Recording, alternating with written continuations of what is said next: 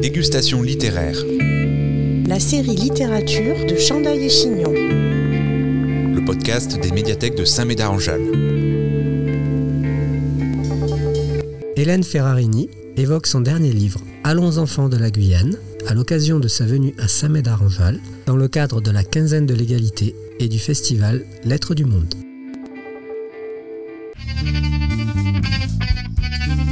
Écoute, écoute, écoute, écoute, c'est Chandail et Chignon, le podcast des médiathèques de Saint-Médard-en-Jalles.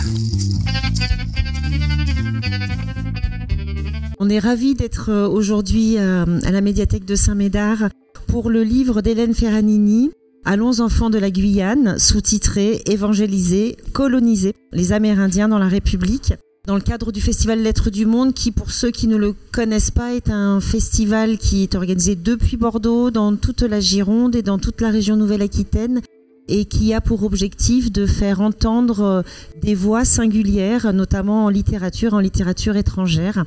Il se trouve que notre auteur du jour n'est pas étrangère, c'est assez rare.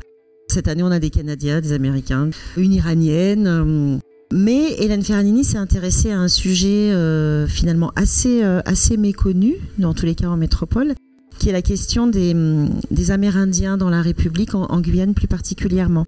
Alors Hélène, vous êtes journaliste, vous êtes aussi réalisatrice de documentaires. Vous avez fait des études d'histoire et de journalisme.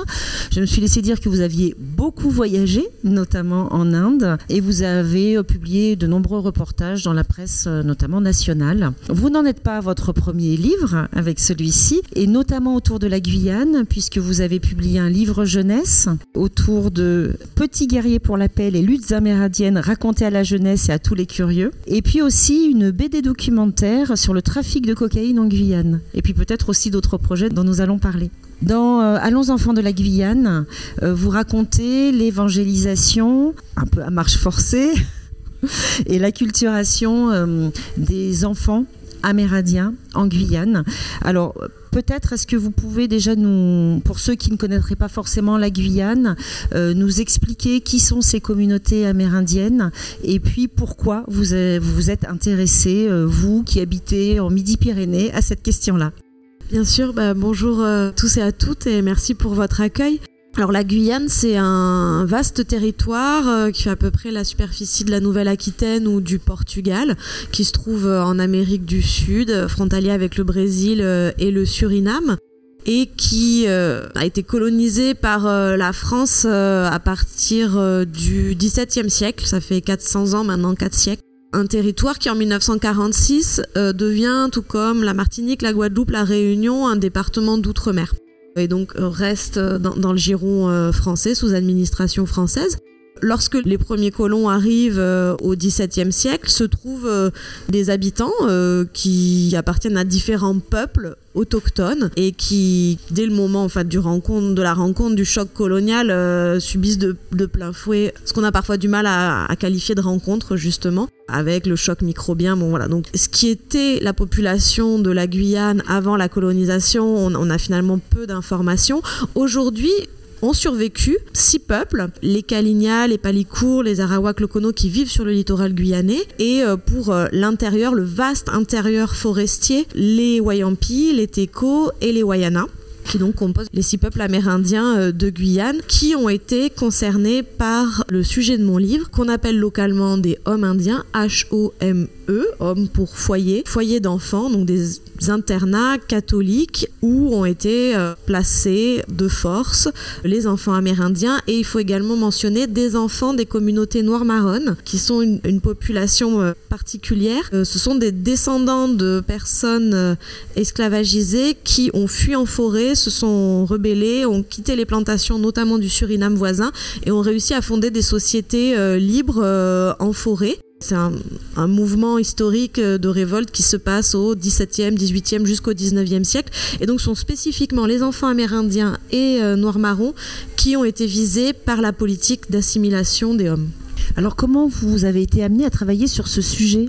Alors je suis journaliste euh, pigiste, comme vous l'avez dit, c'est-à-dire que je travaille pour différents médias et euh, ça fait une dizaine d'années maintenant que je, travaille en Guyane. J'ai un peu vécu. Maintenant je m'y rends pour euh, des séjours plus ou moins longs de 1 à, à 3 mois et, donc je travaille sur des, reportages, voilà différents sujets, soit pour des médias locaux, un média notamment qui s'appelle Guya Web pour lequel j'ai beaucoup travaillé et des médias nationaux. Et c'est au cours d'un reportage à Saint-Georges de l'Oyapock, qui est cette ville à la frontière avec le Brésil, que j'ai eu pour la première fois connaissance de l'existence d'un homme indien, le dernier en activité. C'était en 2014. Je faisais un reportage sur le pont entre la France et le Brésil, le pont sur l'Oyapock, et euh, je voulais interviewer un, un, jeune homme amérindien Wayampi sur sa vision de la frontière, puisque bon, les, fleuves, certains fleuves ont été retenus euh, pour séparer euh, les, les États, pour, pour faire frontière, mais pour les Amérindiens Wayampi, par exemple, le,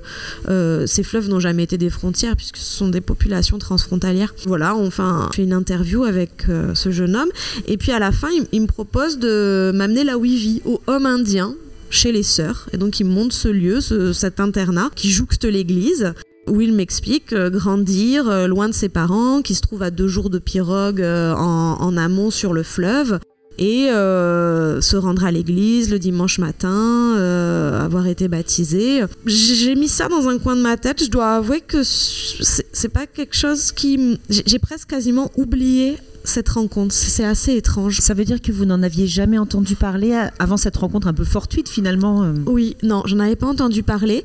Et je, je l'ai même un peu oublié. Ça, c'est quelque chose euh, à la rédaction du livre qui m'a qui m'a travaillé. Je me rappelais quand même avoir interviewé Paul. Je me rappelais même pas vraiment être rentrée dans le homme avec lui. C'était assez fugace comme, comme souvenir, pourtant pour quelque chose qui s'était passé il y a pas longtemps. Hein. Et quelques années après, j'ai rencontré Alexis Touka qui signe la préface du livre, qui est un militant, juriste, spécialiste du droit autochtone. Euh, il appartient au, au peuple Kalinia et euh, c'est quelqu'un qui a une soixantaine d'années, qui est lui-même passé par un pensionnat de ce type dans les années 60, début 70. Et on a fait ensemble ce livre d'entretien Petit guerrier pour la paix où il raconte sa vie, ses combats et on aborde en deux trois pages son passage par le homme de Mana. Et à la sortie de ce livre en 2017, j'ai réalisé que ce sujet n'avait pas été traité, qu'on était face à un vide historique, une inconnue de l'histoire. Bien sûr, les personnes qui avaient grandi dans ces internats savaient très bien qu'ils avaient vécu chez le prêtre, chez les sœurs, dans les différentes communes de Guyane où ce type d'établissement avait existé ou existait encore pour Saint-Georges de l'Oyapock. On pouvait m'indiquer, euh, oui, c'est là que se trouvaient, euh, que se trouvaient les enfants euh, amérindiens. Mais un grand nombre de questions aussi simples que quand est-ce que ces établissements avaient ouvert, quel avait été le rôle de l'Église, quel avait été le rôle de l'État, y avait-il eu un transfert financier, quel était le statut des enfants qui avaient grandi dans ces lieux, combien d'enfants étaient passés par ces établissements, quand est-ce que ces établissements avaient fermé, pourquoi Eh bien en fait on n'avait pas de réponse. Et c'est là que je me suis en quelque sorte passé commande, j'étais animée par un besoin de, documenter cette histoire. Alors c'est là que votre formation d'historienne et de journaliste euh, ont été indispensables pour mener cette enquête. Une enquête, euh, enfin toutes les questions que vous avez posées finalement, vous y répondez à travers votre livre. Alors c'est une enquête journalistique, mais qui euh, dans lequel vous vous avez des moments un peu littéraires aussi hein, pour raconter euh, la part manquante à partir de photos, à partir de témoignages. Finalement, qu'est-ce que vous avez découvert alors? J'ai découvert qu'on était face à un impensé euh, de l'histoire guyanaise, plus largement de l'histoire de la République, qu'on était sur une institution qui témoignait de profondes contradictions entre des principes censés être fondamentaux pour la République française et la manière dont justement la République française administrait la Guyane. Les hommes indiens, ce sont des établissements donc gérés par le clergé, des religieuses, des prêtres euh, catholiques où grandissent donc des enfants amérindiens et noirs marrons qui s'y retrouvent placés quand même sous la contrainte avec une forme d'obligation euh, bien qu'on ne trouve pas d'obligation légale euh, la manière dont les, gens l'ont vécu c'est qu'ils n'avaient pas le choix et qu'ils euh, étaient sommés de s'y rendre ou de placer leurs enfants dans ces établissements. Et ce sont des lieux d'acculturation et d'évangélisation où les enfants grandissent séparés de leur famille, de, leur milieu culturel, coupés de leur langue maternelle. Qui entraîne un certain nombre de, traumatismes et puis des, ruptures dans les transmissions familiales. Voilà ce que, ce que j'ai trouvé. Au, début de, votre ouvrage, vous avez une citation qui est assez saisissante. On était sous la tutelle de l'État, c'est-à-dire que l'on était presque considérés comme des enfants abandonnés, comme si nous étions des orphelins, alors que l'on avait nos parents. On nous interdisait d'y parler nos langues, il fallait parler français, il fallait aller à la messe et à l'école. C'est-à-dire que ces enfants étaient, oui, quasi sous tutelle euh, de l'État, mais à travers euh, des religieux et des religieuses. C'est ça. Le début de cette pratique euh, commence dans les années 30, où des religieux, donc qui appartiennent à des ordres missionnaires, hein, notamment les, pères spiritains, commencent à se rendre dans les villages amérindiens et gagner la confiance des familles et grouper des enfants au presbytère pour les garçons, chez les sœurs pour les filles. Et ça, ça se passe euh, sans l'État au début. C'est vraiment une initiative euh, des religieux. En 1946, lorsque le, la, vieille colonie euh, guyanaise devient un département français, le préfet décide de valider, d'encourager cette initiative qui avait été menée par les religieux en la finançant sur argent public. Donc ça, voilà, c'est tout ce que j'ai euh, mis au jour au cours de cette enquête, de ces recherches. Et à partir de ce moment-là, on voit euh, la puissance publique, notamment via la figure du gendarme, qui euh, se rend dans les villages pour convaincre les familles récalcitrantes et imposer de manière plus forte le, passage par le homme. Alors, combien d'enfants ont été concernés par cette évangélisation et acculturation à marche rapide et forcée?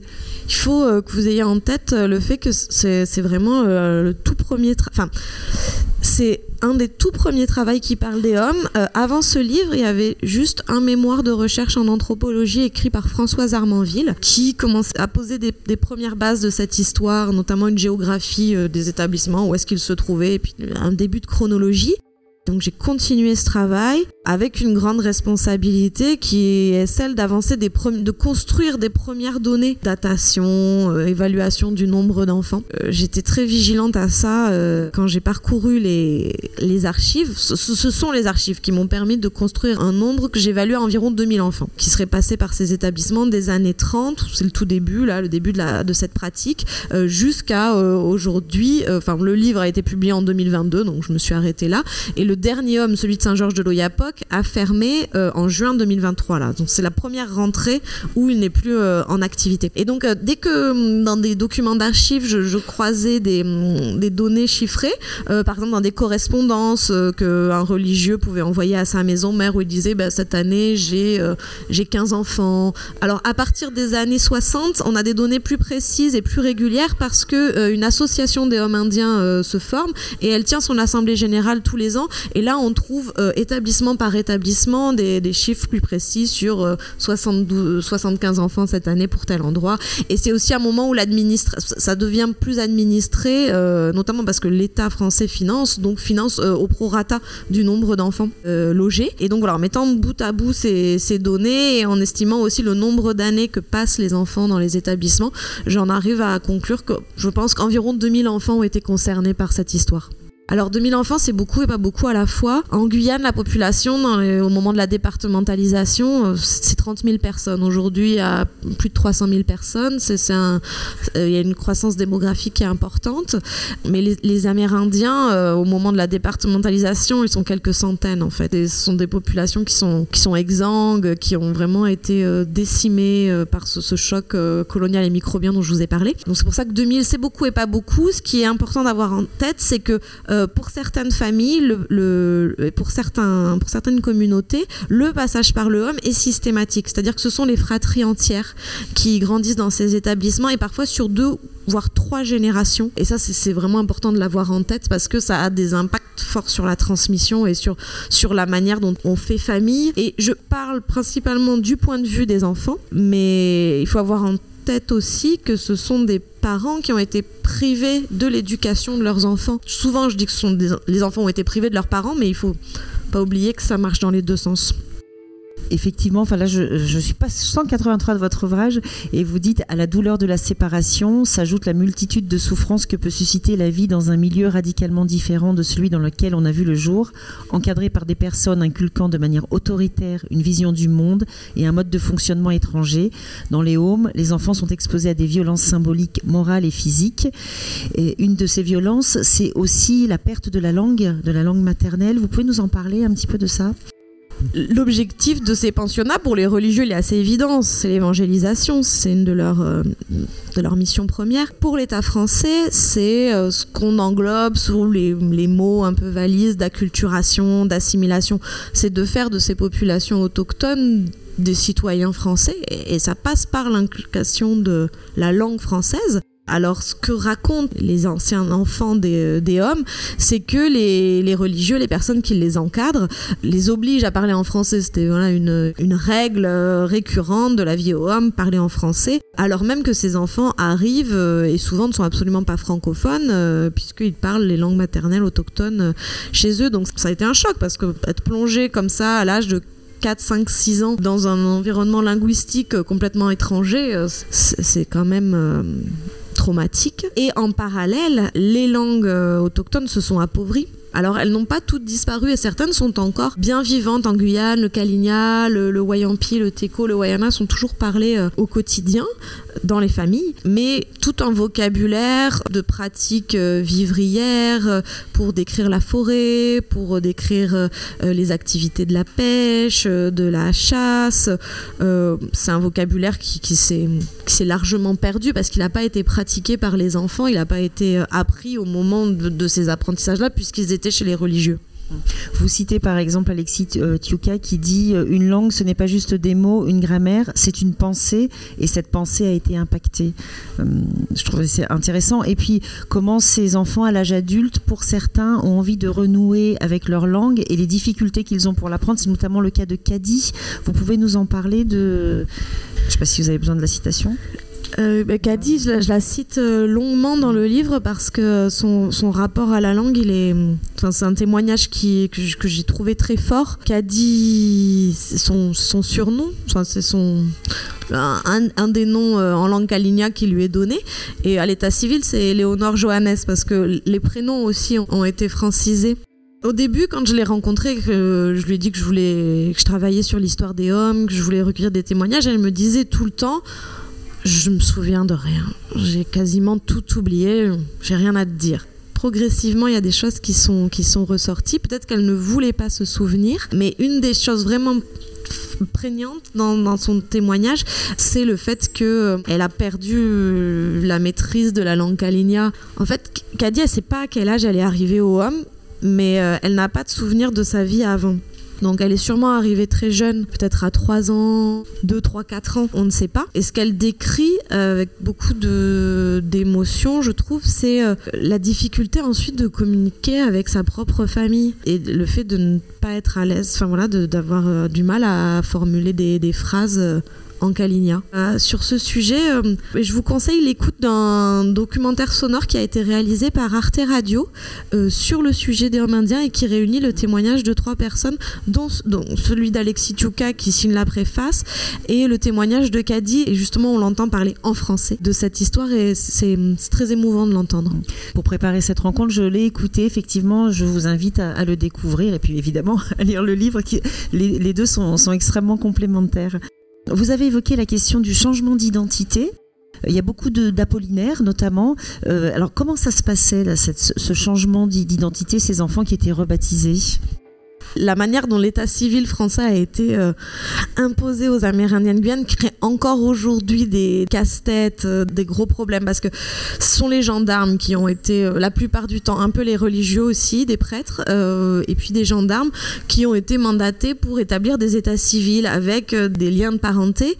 sauf que c'était à une époque où les Amérindiens n'étaient pas des bons francophones. Bien sûr, euh, les gendarmes ou les prêtres ne parlaient pas les langues autochtones. Et quand il s'est agi de dire, bon, bah, qui est ton père, euh, qui est ta mère, euh, en fait, les, systèmes de parenté étant assez différents, ça, ça, a donné des choses qui sont fausses, mais qui ont été inscrites dans les états civils et qui aujourd'hui sont très compliquées à changer. Donc les gens se retrouvent avec des personnes qui sont déclarées comme étant leur père, mais qui en fait ne sont pas leur père. voilà, des, des, vrais casse-têtes. Et, pour les, et c'est allé jusque dans les noms puisqu'il y a eu une francisation des noms, bien des noms français imposés. Euh, le cas d'Apollinaire, il est assez euh, emblématique. Il m'a été justement euh, raconté par Jean Apollinaire qui, donc, qui porte ce nom, mais c'était avant, ils avaient un autre nom de famille, mais c'est à un moment un prêtre qui a décidé qu'ils étaient trop nombreux à porter ce nom de famille et qui leur a dit ben, on va vous appeler Apollinaire. C'est une référence au poète, euh, au poète, mais c'est tombé de nulle part, quoi. Et, et donc maintenant, il y a du monde en Guyane qui s'appelle Apollinaire euh, sur une décision du père Lelay dans les années 40-50. Dégustation littéraire, la série littérature de Chandaille et Chignon.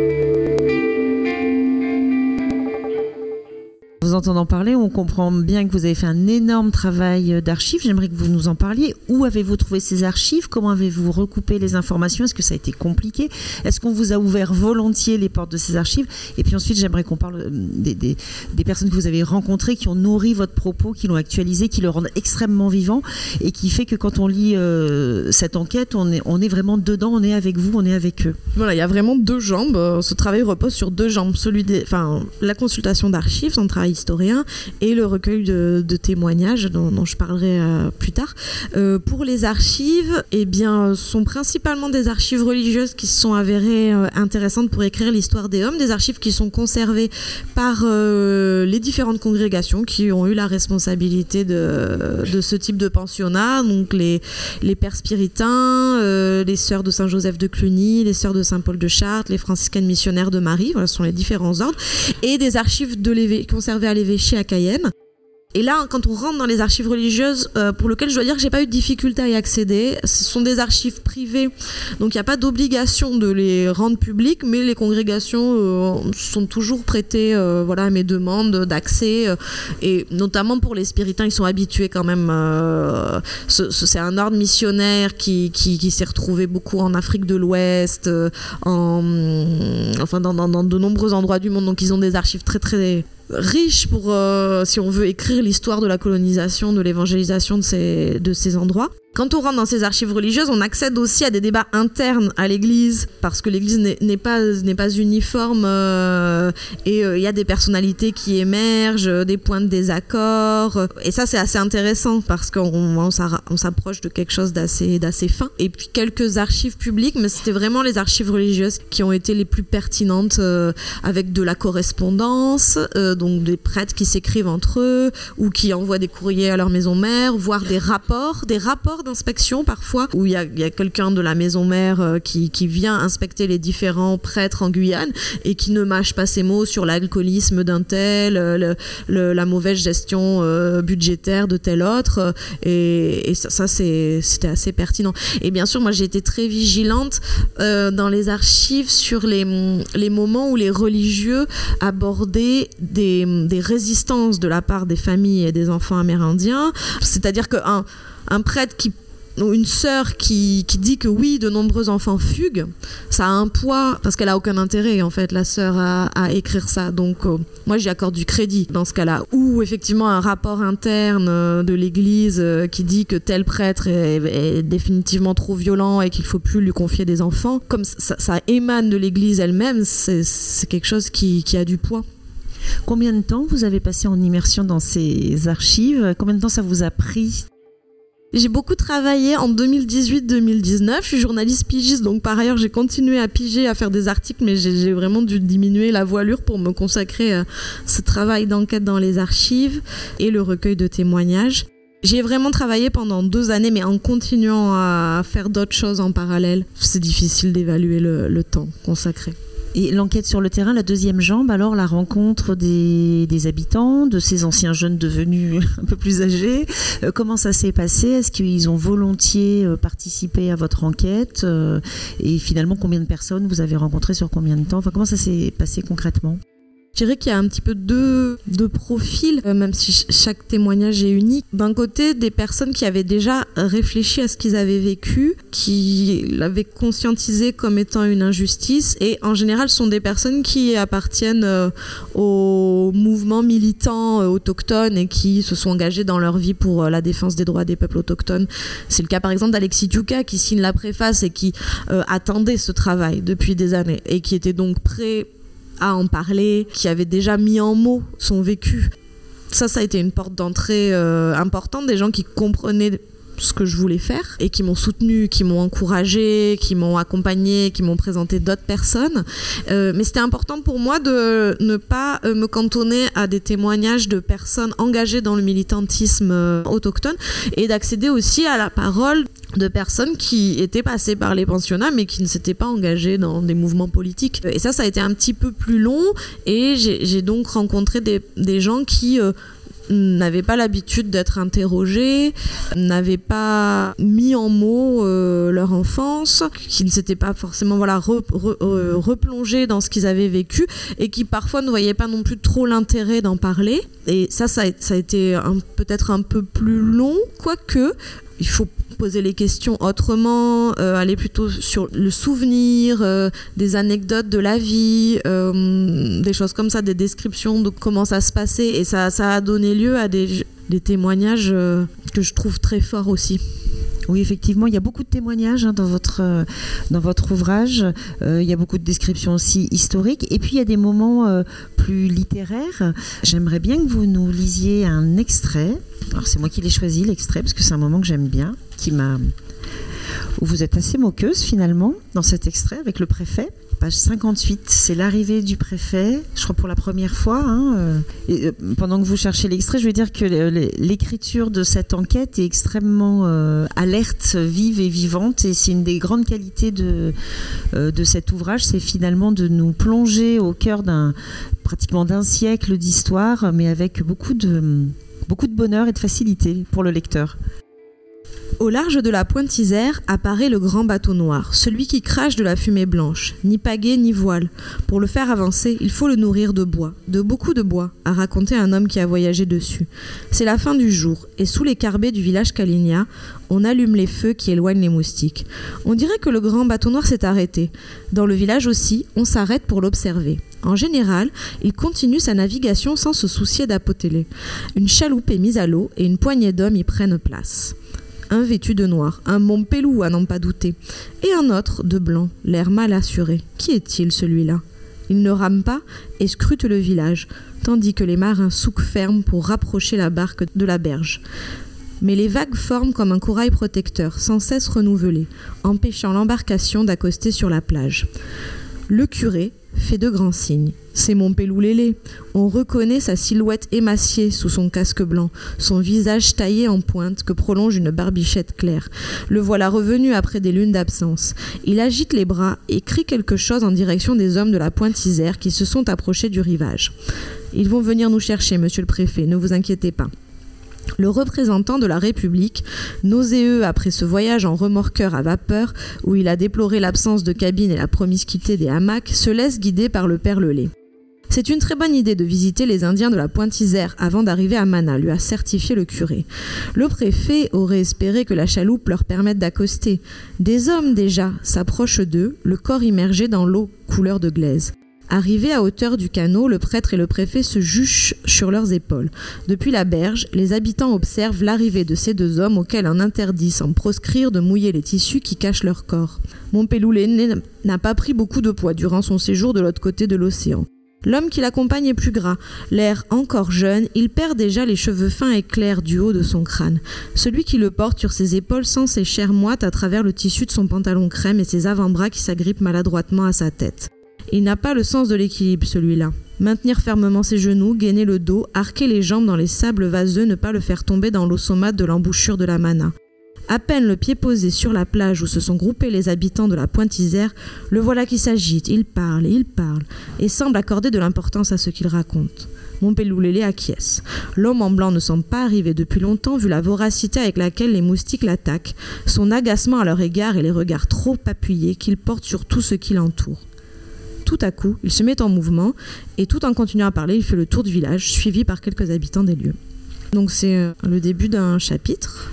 L'État s'en mêle à partir de 1949, c'est le chapitre 2. En fait, je l'ai construit ce passage à partir de deux choses. D'un, ce sont les mémoires du préfet Vignon, qui est donc le préfet qui arrive à ce moment-là euh, en Guyane, et où il, raconte à sa manière l'arrivée au village de Pointe-Isère. Et il dit hein, qu'il a été porté à dos d'homme, euh, qu'il arrivé au village, euh, tout ça, qu'il est arrivé avec le père Lelay. Et j'ai aussi pris en compte un témoignage euh, de Jean Apollinaire, justement. Et en fait, c'est le père de Jean qui a porté le préfet sur son dos. Donc Jean, lui, il était bébé et il n'a pas de souvenir direct, mais cette histoire lui a été souvent racontée. Et donc essayé d'imaginer euh, une version qui prendrait aussi en compte peut-être la manière dont ce moment, cette arrivée du préfet a été vécue par les Calignas. C'est une sorte de contre-pied parce que le chapitre précédent commence encore par une arrivée, l'arrivée d'un prêtre que je décris plus du point de vue du prêtre qui arrive à Mana, qui découvre la nouvelle paroisse dont il va avoir la charge. Et je me suis dit que, en fait, quand on arrive, on peut être soit du côté de la personne qui arrive quelque part, soit du côté des gens qui, en fait, voient des personnes arriver, des inconnus qui débarquent chez eux. C'est une tentative euh, de changer un peu le regard. Mais c'est très très documenté, je me permets presque aucune liberté. Et C'est ça, vous avez une écriture extrêmement visuelle. Voilà, j'essaie d'amener un petit peu les gens dans la Guyane de 1947 que je n'ai pas connue personnellement Eh ben, non ça plus. marche, figurez-vous. Euh, le livre est, est construit en plusieurs chapitres. De mémoire, il y en a 9 ou 10. Euh, le dernier, enfin, en tous les cas, à la fin du livre, il y a un, un chapitre consacré aux jeunes filles. Pourquoi avoir choisi de mettre ce focus-là plus particulièrement sur les jeunes filles? Il y avait des différences entre ce qu'ont vécu les filles et ce qu'ont vécu les garçons. C'était important pour moi quand même d'appuyer un petit peu dessus et je suis contente que ce soit remarqué et qu'on me fasse en parler d'ailleurs. En fait, les, jeunes filles se sont retrouvées dans un environnement beaucoup plus clos, beaucoup plus contraint que les garçons pour la simple raison que, en plus de vivre au homme, elles fréquentaient euh, les écoles religieuses tenues par les sœurs, alors que les garçons allaient à l'école communale. Donc ils dormaient le soir euh, au homme, chez le prêtre, euh, au presbytère, mais en journée, ils se retrouvaient sur les bancs de l'école euh, communale avec les autres enfants des, des bourgs créoles où, se trouvaient les pensionnats. Ce qui fait que les filles n'ont pas eu cette ouverture. Elles, ont vraiment évolué dans un monde très fermé. Le, le homme, l'école et le dimanche matin, l'église, en général juste en face. Peut-être une petite promenade le, dimanche après-midi sous encadrée par les religieuses. Et c'est comme ça qu'elles en parlent encore aujourd'hui, qu'elles très fermées. La plupart des hommes n'ont pas été mixtes. Seul le dernier en activité, celui de Saint-Georges de l'Oyapoc, a été mixte à partir des années 80. Mais sinon, c'était voilà, les, les filles euh, dans des hommes féminins, les, les garçons dans des hommes masculins. Et les filles arrivaient souvent vers 3-4 ans, hein, c'est ce que vous expliquez.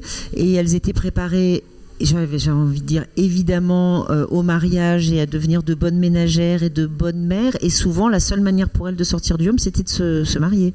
Oui, ça c'est euh, jusque dans les années 50 au moins. J'ai recueilli des témoignages de personnes assez âgées aujourd'hui qui racontent que les sœurs jouaient un rôle d'entremetteuses dans les mariages et pour certaines pensionnaires acceptaient leur sortie à condition qu'elles se marient avec euh, un bon chrétien. Et d'ailleurs à Mana, euh, là où se trouvait le homme, un endroit que j'ai visité avec quelqu'un qui a vécu là-bas, qui a grandi là-bas, eh ben, elle m'a montré un, un salon en me disant mais là c'était l'endroit justement où des, des jeunes hommes pouvaient venir nous rencontrer pour discuter dans l'idée de former un mariage. Quoi. Et encore aujourd'hui, j'ai le sentiment que euh, les femmes ont été plus imprégnées par la religion catholique, parce qu'elles ont vécu dans les hommes. Certainement parce que les, je pense que les religieuses ont redoublé d'efforts sur les filles, parce que dans les filles, elles voyaient des futures mères, et donc des, des personnes qui allaient transmettre et qui allaient éduquer de futurs enfants. Donc c'était vraiment une manière, d'ailleurs ça se retrouve dans des écrits de, religieuses, euh, une manière de façonner les futures familles euh, amérindiennes. On a finalement peu parlé de l'évangélisation, on a beaucoup parlé de l'éducation et de la langue. Euh, la place du catholicisme, que vous dites que le catholicisme était finalement présent dans l'école de la République avec ce système un peu complexe et de très forte imbrication. Il y a un de vos témoins, André Bédiou, qui dit on priait comme des dingues. Parlez-nous un petit peu de cette évangélisation à marche forcée. Est-ce que ça a pu produire aussi chez, chez ces populations? Est-ce qu'elles l'ont rejeté ensuite? Est-ce que le catholicisme fait partie de leur quotidien aujourd'hui? Et, et, comment, avec les pratiques aussi de ces peuples autochtones, tout ça a pu faire un, mélange peut-être de croyances Pour les religieux, euh, le fait d'avoir de, des enfants, enfin voilà, de, jouer un rôle clé dans l'éducation de, jeunes enfants, c'est du pain béni, si je peux me permettre, parce que l'objectif des religieux catholiques depuis le début de la colonisation en Guyane, hein, ils, arrivent avec les premiers colons, des premiers prêtres arrivent. D'ailleurs, il y a des jésuites euh, au XVIIIe siècle en Guyane, il y, a, eu des missions jésuites qui déjà ont regroupé des populations autochtones. Bon, leur grand objectif, c'est d'évangéliser des personnes qu'ils qualifient de païennes. Donc ça, c'est quelque chose qu'il faut voilà prendre pour, euh, avoir bien en tête. Et dans les hommes, la, prière est quotidienne. Les enfants qui arrivent, qui ne sont pas encore baptisés, sont baptisés. L'Église est obligatoire, et ce encore jusqu'à il y a euh, quelques mois, puisque au homme de Saint-Georges de l'Oyapoc, tous les enfants allaient à l'église le dimanche matin, en mai 2023. Donc ça, c'est quand même quelque chose de, très particulier. Et quand je vous parlais des contradictions entre euh, les principes républicains et leur application, il faut avoir en tête que en Guyane, la loi de séparation de l'Église et de l'État, la loi de 1905, ne s'applique pas. Et il y a toujours une alliance entre l'Église et l'État, puisque jusqu'à aujourd'hui, alors c'est en train de, s'effilocher, ça va sûrement se, terminer peut-être dans les années à venir, mais euh, un certain nombre de prêtres du clergé catholique sont rémunérés par la collectivité territoriale euh, de Guyane. Et les hommes ont été financés sur argent public euh, également, alors que euh, lorsque les enfants arrivent, ils n'ont pas du tout pour la plupart d'entre eux, euh, grandi dans un milieu euh, catholique. C'est vraiment une découverte, ce qui amène à ce genre de témoignage comme celui d'André Diou qui me disait tout le temps on priait comme des dingues, on priait comme des dingues. Et je ne comprenais pas ce qu'il voulait me dire exactement. Et puis c'était, il le disait d'une manière qui me donnait un peu envie de rire, mais sûrement un rire un peu nerveux. Et ce que j'ai progressivement, enfin, je, lui ai demandé de m'expliquer, de me décrire qu'est-ce qu'il mettait derrière cette expression. C'est-à-dire que il priait sans comprendre les mots mêmes de ce qu'il disait. C'était une forme de musicalité. Ils suivaient une musicalité. Ils annonnaient en fait des paroles qui leur étaient répétées constamment, les prières, tout ça. Et c'est un monsieur qui aujourd'hui a une soixantaine d'années et qui me dit c'est que maintenant que je commence à comprendre le sens de ces mots. Et c'est quelqu'un qui prie toujours aujourd'hui, qui a toujours avec lui un, recueil de prières pour les nécessités quotidiennes, prier telle sainte pour telle maladie, des choses comme ça. Euh, et qui maintenant, voilà, commence par la maîtrise de la langue française qu'il a progressivement acquise, comprend mieux en fait qu'est-ce qui est dit. Et donc c'est quelqu'un qui prie toujours parce qu'un certain nombre d'anciens pensionnaires des hommes euh, est resté euh, catholique ou pour certains d'entre eux aujourd'hui épousent, enfin rejoignent des églises des églises évangéliques euh, protestantes, euh, comme il y en a de plus en plus euh, en Amérique du Sud. Et quelques personnes ont vraiment pris leur distance avec l'église catholique, mais je dirais que c'est pas la majorité sur la question de, qu'est-ce qui se passe après le homme. Pour beaucoup, notamment d'hommes, mais pas uniquement, à leur sortie du pensionnat, ils ont adopté des vies très différentes de celles de leurs parents. Et ils ont notamment rejoint l'emploi salarié à l'époque, exploitation forestière, pêche crevettière, construire la base spatiale de Kourou, euh, ce genre de choses. Et ça, c'était un des objectifs des hommes, notamment pour l'État, de former une main-d'œuvre, d'éloigner d'un mode de vie vivrier les populations autochtones pour les faire rejoindre euh, les rangs de la population salariée de Guyane. Sur la vie après le homme, il y a vraiment tout type de parcours, des personnes qui se sont engagées dans le militantisme autochtone, qui émergent dans les années 80 et principalement composé par des personnes qui sont passées par les pensionnats et qui disent, c'est ce que raconte Alexis Tiuka, que c'est au sein du pensionnat qu'ils ont forgé les armes de la résistance, qu'ils ont pris conscience de certaines injustices, qu'ils ont maîtrisé la langue française, ce qui leur a permis ensuite bah, d'instaurer des négociations. Euh, donc il y a ce genre de parcours. Il y a aussi euh, des personnes euh, qui, je pense, ont une, immense difficulté à trouver leur place, euh, à retourner vivre au village, dont ils avaient plus tout à fait, ils avaient plus les codes, mais en même temps sans trouver leur place dans une société occidentale. Aujourd'hui, c'est ce qui se passe avec les enfants qui sont sortis du Homme de Saint-Georges, donc autochtones Wayampi, qui vivent à Trois Sceaux, dans des villages qui sont vraiment quasiment aux sources de l'Oyapoc. Euh, la plupart d'entre eux, ils retournent au village, mais c'est c'est difficile, c'est difficile et les, communautés autochtones, elles sont frappées par les suicides dont il faut parler, qui est quelque chose qui est omniprésent. Sur le haut Maroni, sur le haut Yapok, c'est pour y avoir passé un tout petit peu de temps, c'est comme quelque chose qui plane de manière permanente, un peu à se demander qui va être le prochain, quand est-ce que le prochain, la prochaine tentative ou le prochain suicide euh, va advenir et c'est c'est extrêmement dur pour eux parce que chaque famille est concernée. Enfin, c'est vraiment euh, avec les, les Wayampi, les Wayana, les Teko, euh, tout le monde a un proche qui s'est suicidé au cours de ces dernières années. Hein. Il y a eu un rapport parlementaire il y a quelques années qui parle de taux de suicide dans ces communautés 20 fois supérieur au taux français. Et pour autant, le suicide est quelque chose de déjà assez répandu dans l'Hexagone. Merci beaucoup Hélène pour cette enquête vraiment passionnante, extrêmement bien écrite. J'insiste aussi sur cette dimension presque littéraire de votre travail. Euh, merci aussi pour votre engagement et j'ai l'impression que vous n'en avez pas fini avec le sujet. Et merci beaucoup. Merci à, à Saint-Médard.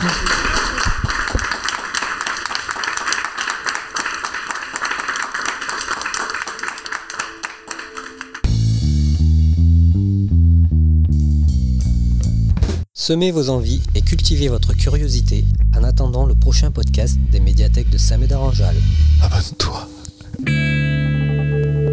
Dégustation littéraire.